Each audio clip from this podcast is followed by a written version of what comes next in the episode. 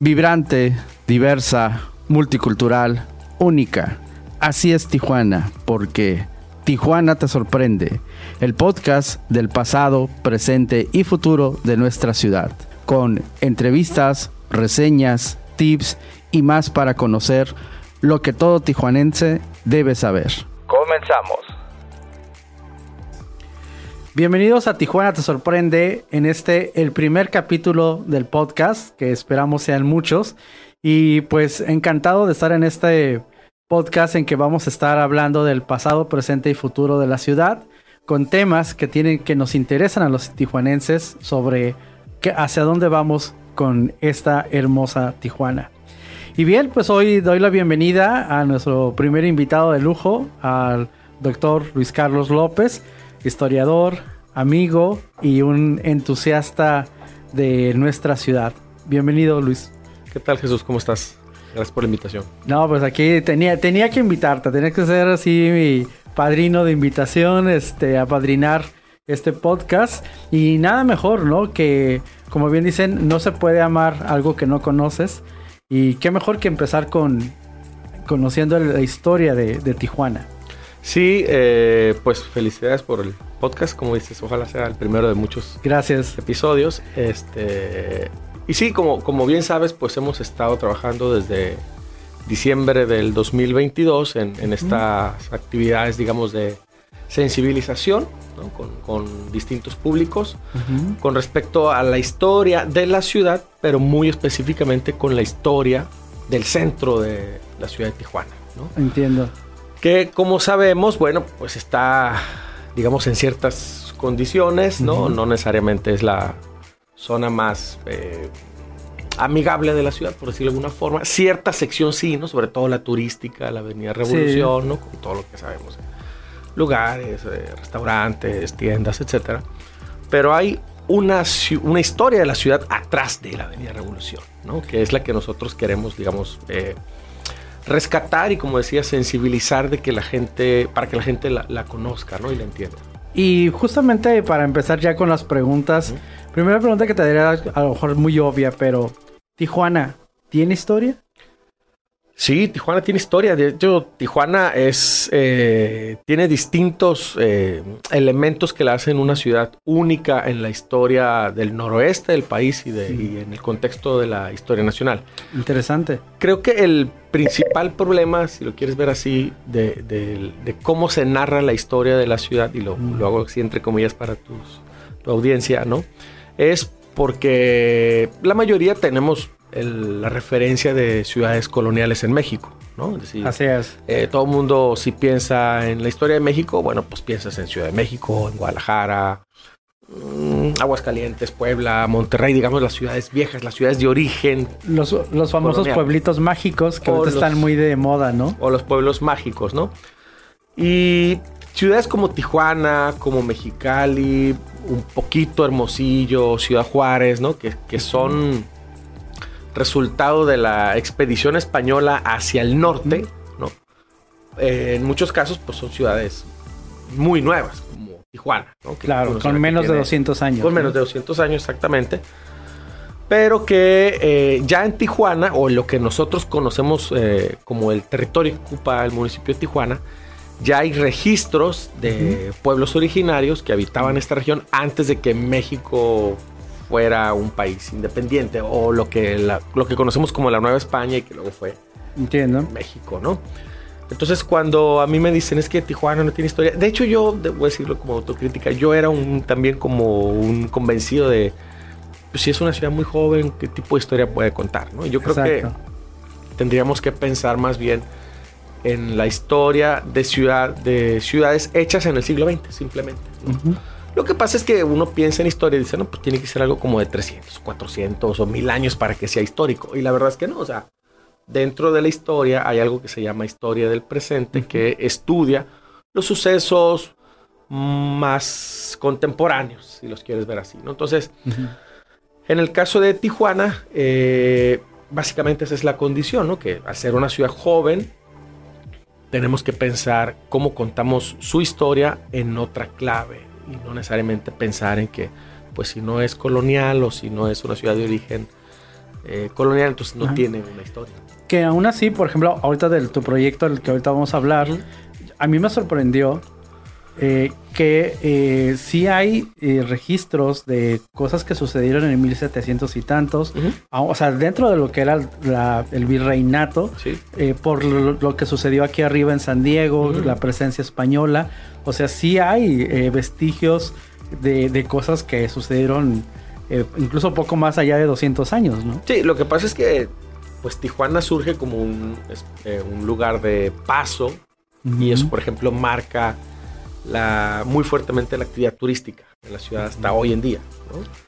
Entonces, eh, Tijuana, o bueno, esta región que conocemos como Tijuana, es una zona de influencia de la misión de San Diego de Alcalá. ¿no? Ok. Entonces, digamos, Tijuana siempre ha sido, permíteme el ejemplo, una especie de satélite de San Diego y Los Ángeles, ¿no? Es decir, es- somos una zona de influencia de este corredor Los. Ángeles-San Diego, ¿no? Que son dos grandes ciudades dentro de los Estados Unidos, ¿no? De comercio, diseño, no sé, tecnología, lo que se te ocurra, ¿no? Entonces, La nos alimentamos de eso. La entrada y la salida de México, ¿no? Sí, además, ¿no? Es decir, eh, tenemos la... No, no, no, no suerte. Yo lo veo más como una característica principal que es, somos el punto de conexión con eh, la principal economía dentro de los Estados Unidos. ¿no? California. Entonces, eso con California, ¿no? Exacto. Entonces, eso nos da también una, un carácter distinto como ciudad y por supuesto, pues eso también contribuye o incide más bien en la forma en cómo vemos la historia de la ciudad. Muy bien, entonces sí tenemos historia. Sí. Y parte de, partiendo de ello, me gustaría que nos platicaras acerca de este proyecto, Iniciativa Zaragoza. ¿Qué Ah, es? Bueno, Zaragoza Tijuana es eh, empezó como yo digo como luego empiezan las cosas extraordinarias eh, por por coincidencias. Eh, yo doy clases de historia en la Facultad de Humanidades y Ciencias Sociales de la UABC y junto con dos profesores, Diego Saavedra y Abraham Uribe, que dan clases también ahí, en diciembre del año pasado les decía, oye, ¿por qué no pensamos en una actividad de fin de curso para los alumnos de historia? Entonces dijimos, bueno, pues, ¿qué hacemos? Que no sea muy complicado logísticamente hablando, ¿no? Y dijimos, bueno, pues vamos a caminar al centro de la ciudad. Yo debo confesar que tenía como fácil unos 20 años que no caminaba en el centro de la ciudad. Entonces, eh, el 17, sábado 17 de diciembre, pues hicimos la invitación ahí con los chavos y vamos. Total que llegamos a- como con 20 alumnos, ¿no? Y pues los chavos venían más bien así como, bueno, pues vamos a ver qué quieren los profesores, ¿no? Y empezamos a caminar y a, y a platicar y a dialogar. Y Abraham y Diego, la verdad es que son muy expertos en, la, en el conocimiento de la historia del centro de la ciudad. Mm, Debo confesar que más que yo incluso, ¿no? Pero para mí ese primer recorrido fue de un redescubrimiento muy interesante y de reconexión con mi memoria de adolescente, porque yo Ujú. viví en el centro de Tijuana, en la calle Negrete, entre tercera y cuarta, Ok. entre los 12 y los 14 años. Y luego pues me fui a vivir a Otay y bueno, ahorita vivo en otra parte. Entonces yo dejé de ver el centro durante mucho tiempo. Mm. Entonces, pues después eh, del recorrido lo hicimos en la mañana y bueno, empezamos ahí donde está el arco monumental en la Avenida Revolución, caminamos al puente, regresamos, atravesamos la, la diagonal de la- donde está la Plaza Santa Cecilia, entramos al Palacio. Municipal que en su patio atrás tiene una reja que te saca un estacionamiento de la calle. Tercera, caminamos a la Miguel F. Martínez y terminamos en el Parque Guerrero. ¿no? Entonces, eh, pues en la tarde chateando en el WhatsApp los tres, bueno, los cuatro, porque estaba también eh, Omar, Omar G, que es egresado de historia, pero él se dedica a otras, otras actividades. Eh, decíamos, oye, pues como que al centro le falta algo, ¿no? O- o- no sé, nos, nos, creo que a todos nos sorprendió. Entonces dijimos, pues vamos haciendo algo. Y pues hemos, eh, lo hemos denominado así, Iniciativa Zaragoza Tijuana, que para quienes no lo sepan, eh, Tijuana cuando fue fundada se le dio, se le asignó el nombre al- en aquel momento al rancho de Tía Juana, se le, asignó nombre, se le asignó el nombre del pueblo de Zaragoza en honor a Ignacio Zaragoza, el general de la batalla del 5 de mayo del 1862, ¿no? que seguramente quienes nos escuchan lo saben, ¿no? Fíjate que ese dato no lo sabía. Eh, eh, bueno, y eh, se le solicitó a un ingeniero que se llamaba Ricardo Orozco que hiciera un diseño de una traza urbana para el centro del rancho de la Tía Juana, ¿no? Porque eh, pues el- la cuestión es que este rancho que estaba en posesión de la familia Argüello, de los descendientes de Santiago Argüello, se llegó a la conclusión ahí de, de fraccionarlo. Entonces, una parte de esas fracciones es la del centro. Mm. Y se le solicitó a este ingeniero que hiciera este diseño de la traza urbana con cuadrículas como lo Mm. conocemos ahorita como está, pero con la eh, característica especial de que tenía unas diagonales, que en las intersecciones tenía cinco glorietas. Entonces, eh, y en el centro de ello se contemplaba que donde está hoy la escuela Miguel F. Martínez, Mm. eh, fuera un- ahí una, una plaza, un tipo zócalo, digamos, ¿no? De hecho, ahí era donde se intersectaban todas las diagonales. Mm. Y bueno, eh, para quienes nos escuchan, para darles el dato, eh, una de las glorietas estaba contemplada colocarse donde está ahorita el arco monumental de la Avenida. Revolución, Al inicio de la revolución. al inicio de la Revolución, y de ahí pues es esta diagonal que está en la Plaza Santa Cecilia, atravesaba Palacio Municipal, que en ese momento no existía ese edificio, sino hasta los años 20 se coloca ahí un edificio de la sede del gobierno local. Y bueno, llegaba hasta la, hasta la Miguel F. Martínez y de la Miguel F. Martínez salía otra diagonal hacia el norte, hacia el sur, y etcétera, etcétera, ¿no? Entonces, en el recorrido nosotros hablamos de eso, de estos eh, trazos urbanos y bueno, hablamos, nosotros tenemos un lema que le decimos caminar, observar y descubrir, ¿no? Es decir, una cosa es que tú transites en el centro por carro, ¿no?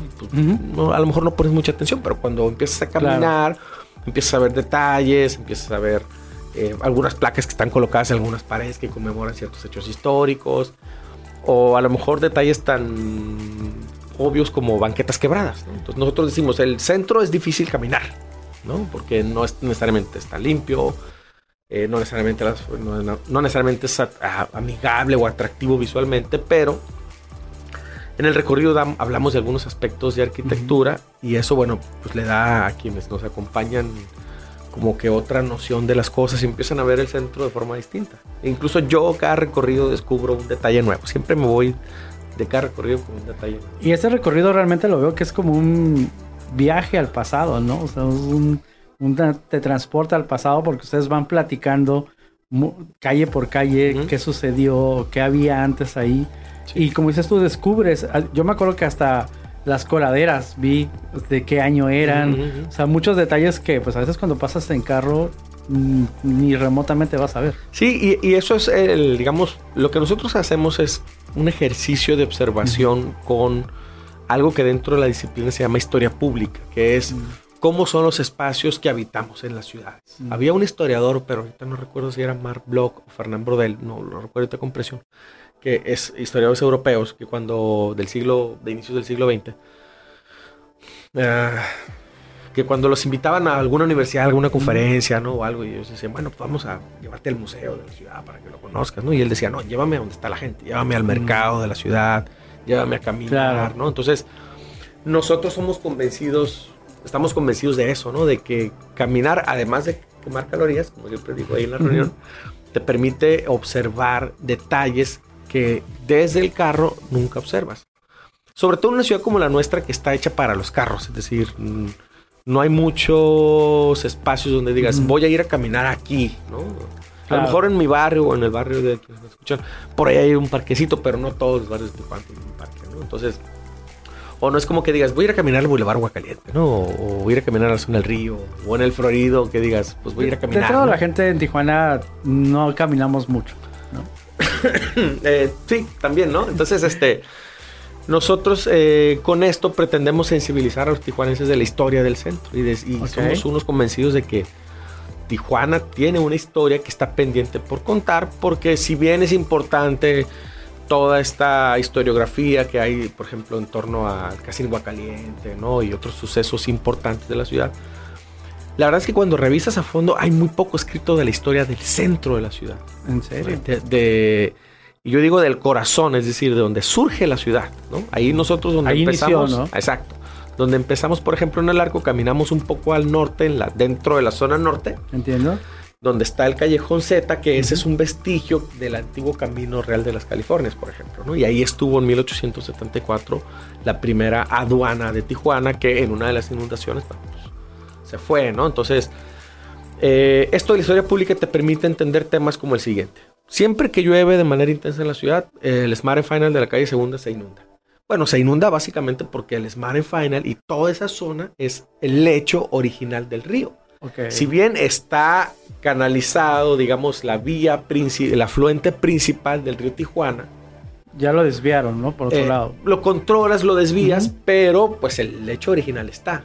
Entonces, eh, si tú observas, por ejemplo, la ciudad desde el Smart Final hacia la colonia México, Morelos o la Independencia, te das cuenta que es de bajada desde esas colonias hacia donde está el canal del río. Entonces, eso Todo desemboca ahí. todo desemboca ahí y dices, ah, pues entonces con razón se inunda esto, ¿no? O sea, porque sí, claro, está canalizado el río, pero no está canalizado el afluente natural o los alimentadores naturales que vienen de las zonas altas del- de estas colonias que son las colonias originales de la ciudad, junto con la libertad y algunas otras. ¿no? Y entonces eso es lo que, lo que persigue la iniciativa Zaragoza, dar a conocer la historia del centro específicamente Ajá, a la gente que, como dices tú, ahí inició todo. exacto, exacto. Entonces, la idea es, eh, como decimos nosotros, ¿no?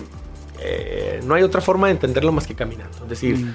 Caminando entiendes dimensión el- del espacio, por ejemplo, ¿no? Ves coladeras de fechas de los años 70, ¿no? Este, algunas placas, por ejemplo, ahí donde está la Parisina, en la avenida de Niños Héroes y Tercera, hay una placa conmemorativa de ahí, por ejemplo, estuvo la sede original de la logia masónica Zaragoza, que está ahorita en la 9, ¿no? Entonces, siempre que caminamos, encontramos, descubrimos detalles nuevos. Oye, y hablando justamente de los tijuanenses, de esta iniciativa que como dices surgió de un proyecto de- con los estudiantes, eh, pues promete mucho, ¿no? Pero específicamente te quisiera por último preguntar, eh, ¿tú, qué, ¿tú qué quisieras, esperarías de los tijuanenses para apoyar este noble proyecto? Bueno, mira, eh, nosotros ahorita tenemos el respaldo de la universidad, de la- Ujú. de la UABC, tenemos el respaldo específico de la facultad, de la directora, la doctora María Jesús Montoya Robles, que digamos nos ha dado ahí carta abierta, ¿no? De, en términos de tiempo y algunas otras cosas, ¿no? Ahorita nosotros estamos empezando a ir a las escuelas, que esa es la otra fase, ¿no? Es decir, una cosa son los recorridos, ¿no? Que hacemos una convocatoria en redes sociales, es un recorrido gratuito, ni siquiera hay que inscribirse, nomás hay que llegar el sábado que citamos a las 10 de la mañana, ahí al, al arco, ¿no? y estar dispuesto a caminar unas dos horas. Este, pero entre semana nosotros estamos empezando a ir a las escuelas. Eh, ya estuvimos en kinder, en el kinder de mi hija, por cierto, ¿no? Que ahí, fue, ahí fueron los conejillos de India, ¿no? Ahí probamos el- el- la, la narración de la conferencia, ¿no? Ya fuimos a una secundaria, ya estuvimos en una preparatoria, ¿no? Eh, entonces, eh, tenemos una invitación próximamente en la Universidad de las Californias. Ok, súper bien. Este, entonces, esa es la otra fase que queremos hacer, es decir, a través de los tijuanenses en formación, a ellos decirles, hablarles de la historia de su ciudad, para que tengan esta, yo le digo, la, las, desarrollen la, la subjetividad de la percepción, es decir, yo te lo puedo platicar en un libro de historia de la ciudad, Claro. es mucho más, créeme que lo que es mucho más enriquecedor, ir a caminar, eh, tomarte el tiempo, observar, ¿no? descubrir cosas, que Vivirlo. no- vivirlo, ¿no? Que a lo mejor en una plática, pues sí, te puedo, eh, puedo mostrar un video, unas fotos y demás, pero es mucho más enriquecedor andar en la ciudad.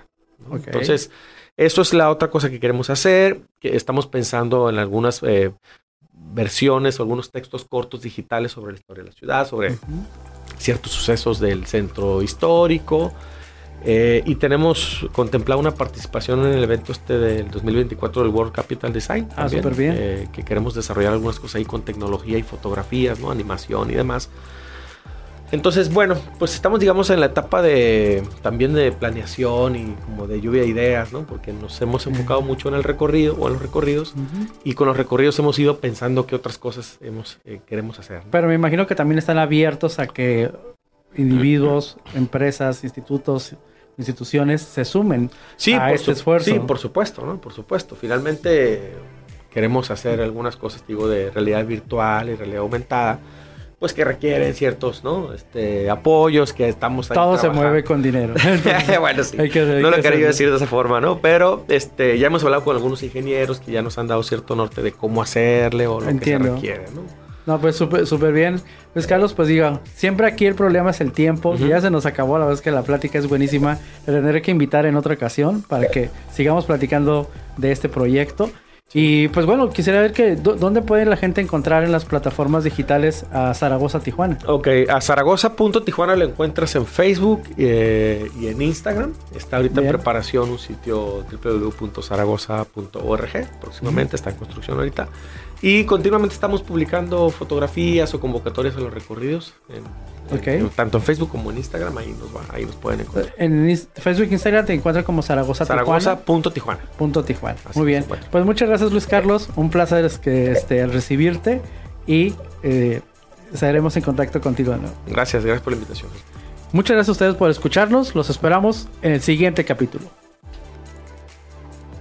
Y con esto cerramos este capítulo. Se despide su host Jesús Pérez, un orgullosamente adoptado tijuanense, no sin antes invitarte a seguirnos en nuestras redes sociales, Facebook, Instagram y TikTok como arroba Tijuana te sorprende. Y recuerden, a Tijuana hay que conocerla, amarla, cuidarla y defenderla.